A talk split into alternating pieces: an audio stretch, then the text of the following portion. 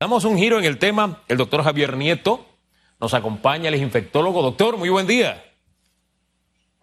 Buenos días, Hugo. Gracias por invitarme al programa. Saludos. A usted no hay que pedírselo. Presente su pasaporte, por favor. hay que contagiarse de alegría, ¿no le parece? Así es. De Como dices tú, hoy es viernes. Eh, hoy es viernes, de buen ánimo, hay que estar con buen ánimo. Eh, miramos el, vecindario. Ayer eh, Colombia ya sobrepasó las 500 muertes en un día por COVID, sin contar los otros problemas sociales que están enfrentando en este momento de protestas. En Costa Rica también al borde del colapso del sistema sanitario en espera de anuncio en las próximas horas de, medidas de movilidad fuertes en este, en este país. En Panamá, 15 semanas disminuyendo la positividad. Primero para entender ese, ese panorama, ayúdanos a entenderlo, por qué se dan estas situaciones tan tan dispares? Bueno, esa es una pregunta interesante, Hugo. Hay que tomar en cuenta que hay un factor común en lo que ha pasado en Costa Rica, en Colombia e inclusive en la India. La situación en la India también desde, desde el punto de vista de salud pública es, es complicada. Y te lo podría resumir en, en tres palabras, exceso de confianza. Eh, eso es lo que tal vez ha ocurrido en estos, en estos tres países. Eh, tal vez debido a la, fatiga pandémica se relajaron las medidas de bioseguridad. Mucha gente, de hecho, se ha alegrado de que, de que se hayan iniciado los procesos de vacunación en, estos países y eso de alguna u otra forma ha relajado el uso de la, de la mascarilla, no se ha guardado el distanciamiento físico hasta donde, hasta ha sido posible y tal vez ese, ese ha sido el, principal factor que ha coadyugado a que haya un incremento en el número de contagios eh, y por ende de, hospitalizaciones eh, y de muertes en, estos países. Ahora, como, como bien dices tú, las, las cifras en, epidemiológicas en, en, Panamá son, son realmente eh, envidiables. Ha habido una sustancial caída del número de contagios, de hospitalizaciones y de muertes, particularmente si comparamos con lo que ocurría en el, en el mes de marzo y en el mes de, en el mes de abril. Había una, una caída de entre un 40 a un 60% de, de las hospitalizaciones, igual de las muertes. El proceso de vacunación en Panamá va a pasos, eh, a pasos notables. Por supuesto, hay, hay, hay un área de mejora que podría ser acelerar el proceso de vacunación, pero eso evidentemente va a depender de las disponibilidades de dosis eh, que nosotros eh, tengamos de, las farmacéuticas. Toma en cuenta que aquí semanalmente están llegando alrededor de 77 mil dosis eh, de, la, de, la, de, la, vacuna Pfizer. Eh, y si nosotros, por ejemplo, tuviésemos disponibilidad semanal de 140 mil dosis y nosotros vacunáramos 20 mil personas eh, por, día, nosotros podríamos fácilmente alcanzar esta inmunidad colectiva o de rebaño, un 65, un 70% de la población vacunada para, para, para octubre de este año. La realidad es que nosotros a la fecha hemos recibido 762.840 dosis, de las cuales en este momento solamente hay disponibles 77.850, lo que significa que el 90% de las dosis que nosotros hemos recibido desde enero de este año a la fecha han sido despachadas a las regiones de salud de Panamá o han sido aplicadas en los brazos de los panameños. 14 mil panameños por 100 mil habitantes han sido vacunados a la, fecha en Panamá, lo que, lo que sin duda deja en, entrever que el programa ampliado de inmunizaciones de Panamá ha hecho una eh, eh, ejecución exitosa en poder despachar estas vacunas y asegurar que cada panameño tenga eh, al menos una dosis de la vacuna contra la COVID en su, en su brazo. La cobertura vacunal con una dosis de la vacuna de Pfizer es de un 62%, mientras que de las 18 mil dosis de, de, primeras dosis de AstraZeneca se han aplicado eh, alrededor de 6.800 eh, dosis. ¿Me entiendes? Entonces, me, parece que tanto desde el punto de vista epidemiológico como desde el punto de vista de la estrategia de, vacunación, vamos por buen, camino. Sabemos que en, el segundo, eh, tercer trimestre del año vamos a recibir mayor volumen de estas vacunas y por tanto es muy, muy probable que en los siguientes eh, trimestres del año ese proceso de vacunación se acelere para que rápidamente nosotros podamos lograr ese 65-70% de la población vacunada y podamos seguir eh, dándole certidumbre a la economía, que eso es tal vez lo más, lo más importante. Claro. Eh, nos ha dejado varios temas en el tintero. Destaco primero lo, lo positivo, esa capacidad de nuestro sistema de vacunación. Hay países, y hago el ejercicio porque mucha gente le gusta hacer las comparaciones así de los países, pero cuando de alguna forma nos afecta a nosotros. Y esto hay que decirlo con contundencia. Panamá ha recibido menos vacunas que otros países vecinos, pero ha tenido la capacidad de vacunar más rápidamente. Eso, eso hay que destacarlo. Eso habla muy bien de este sistema nuestro de, de, vacunación. Y aquí creo que tenemos que darnos como país una palmadita en el hombro. Pero de las cosas que me deja, y nos adelantó un poquito, este ritmo de vacunación, el tercer trimestre, es decir, en julio, nos debe estar llegando un millón de dosis de vacuna. Creo que fue el rango más grande que nos dejó la canciller Moines este martes en el anuncio, y para mí el anuncio más importante, eh, ese que iba a aumentar el volumen de vacunas en Panamá. El millón, si la memoria no me es infiel, eh, fue la cifra que ella usó. Eso nos daría la oportunidad de aumentar entonces, como usted nos dijo hace unos segundos, la velocidad de vacunación. El punto es, llegamos a ese ritmo del que usted nos habla, 20 mil por día, para llegar al 70% ya de inmunidad de, eh, colectiva o de rebaño, ¿cómo se le llama, doctor? Yo no dudo de la capacidad del, programa ampliado de, inmunizaciones en, alcanzar esa, meta programática. Como te digo, en, este caso puntual, la estrategia o la velocidad de la estrategia de vacunación va, a depender de, la disponibilidad eh, de las vacunas. Por tanto, si nosotros eh, recibimos un millón de dosis, eh, sin duda alguna, esa capacidad programática del, programa ampliado de inmunizaciones va a hacerle frente a ese, a ese desafío. Y, yo no tengo la menor duda que para fin de año nosotros muy probablemente hayamos alcanzado ese 65, ese 70% por no ser tan ambicioso de la, de la población vacunada. Mira, esta semana pasó un tanto desapercibida, pero esta semana se celebraba hasta el día de hoy la semana de vacunación de las Américas, del 24 al, 30 de, abril. ¿Y por qué se, se, celebra la semana de vacunación de las Américas? Porque hay 22 millones de niños menores de 5 años que a la fecha no tienen acceso a vacunas. Y hay 19 mil niños menores de 5 años que fallecen cada día por enfermedades eh, prevenidas por vacunas. El programa ampliado de inmunización de Panamá es uno de los programas de inmunización más exitosos de Latinoamérica. De 1978 a la fecha, este programa de vacunación conta de 23 vacunas que previenen contra, contra 30 enfermedades. Y para que tú tengas una idea, Hugo, en los últimos 15 eh, años, hace 15, 15, 20 años, la inversión que hacía el programa de vacunas eh, en cuanto a la adquisición de vacunas era de alrededor de 5 a 10 millones de dólares. Y a la fecha, el programa ampliado de inmunizaciones ha triplicado el presupuesto de inversión de vacunas, oscilando en alrededor de entre 40 a 45 millones de dólares. Toma en cuenta que el gobierno nacional ha invertido 70 millones de dólares en adquirir eh, prácticamente 9 millones de dosis de vacuna o sea que el gobierno nacional ha prácticamente duplicado el presupuesto anual del programa amplio de inmunizaciones solo con una vacuna.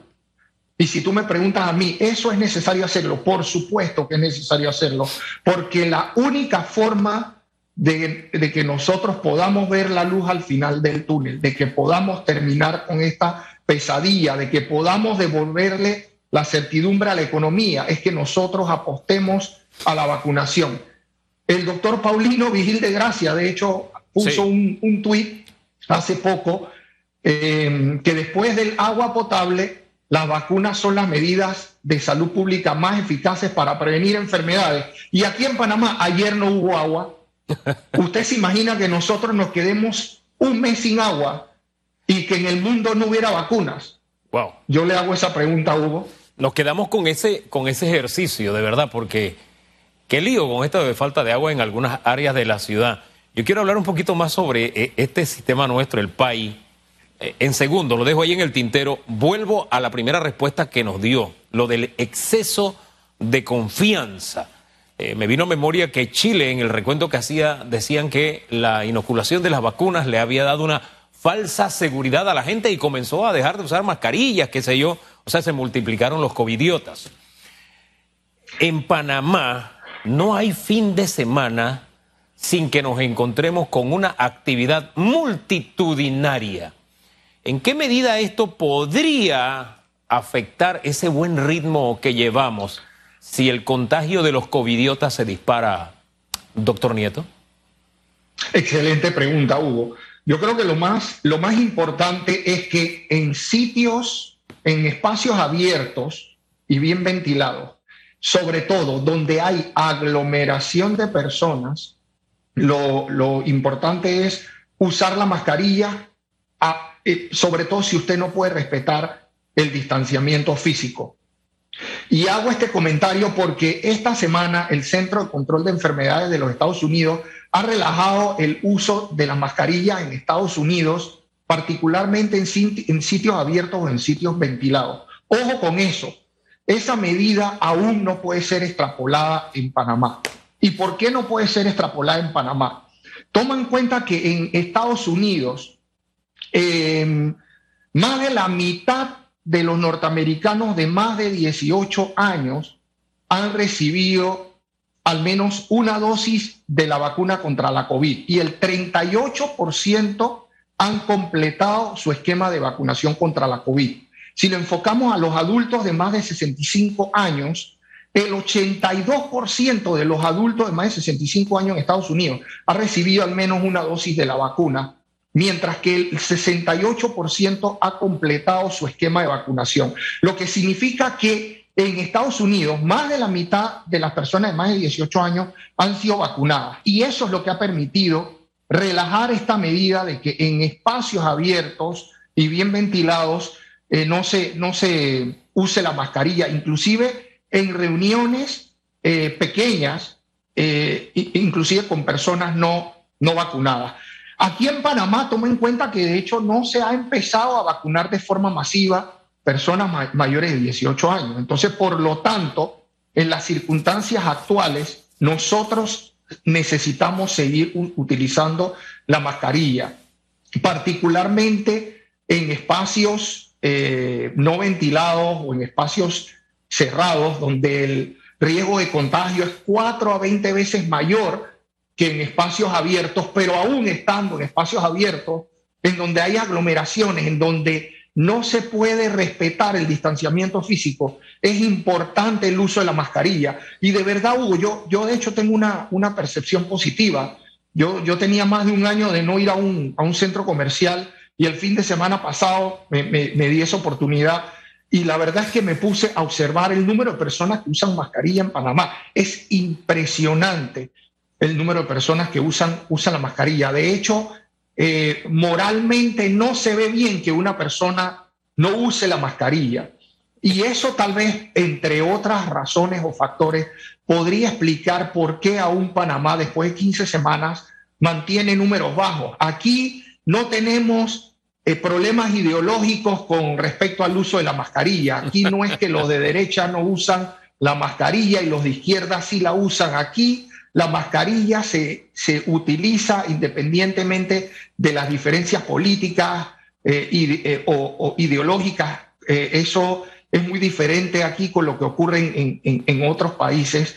Entonces, de hecho, nosotros tenemos que seguir promoviendo esa, esa cultura del uso de la mascarilla y, y seguir promoviendo esa intervenciones no farmacológicas, mantener ese distanciamiento físico hasta donde sea posible, mientras vamos acelerando ese, ese proceso de vacunación que, como te digo, desde una perspectiva crítica, va avanzando a buen ritmo, porque el ritmo de la vacunación va a depender de la disponibilidad de las dosis que tengamos a través de las farmacéuticas. Eh, eh, es que aquí en Panamá las barreras, los muros de las ideologías, no sé, yo, yo, siento que no existen realmente, no ese es otro tema.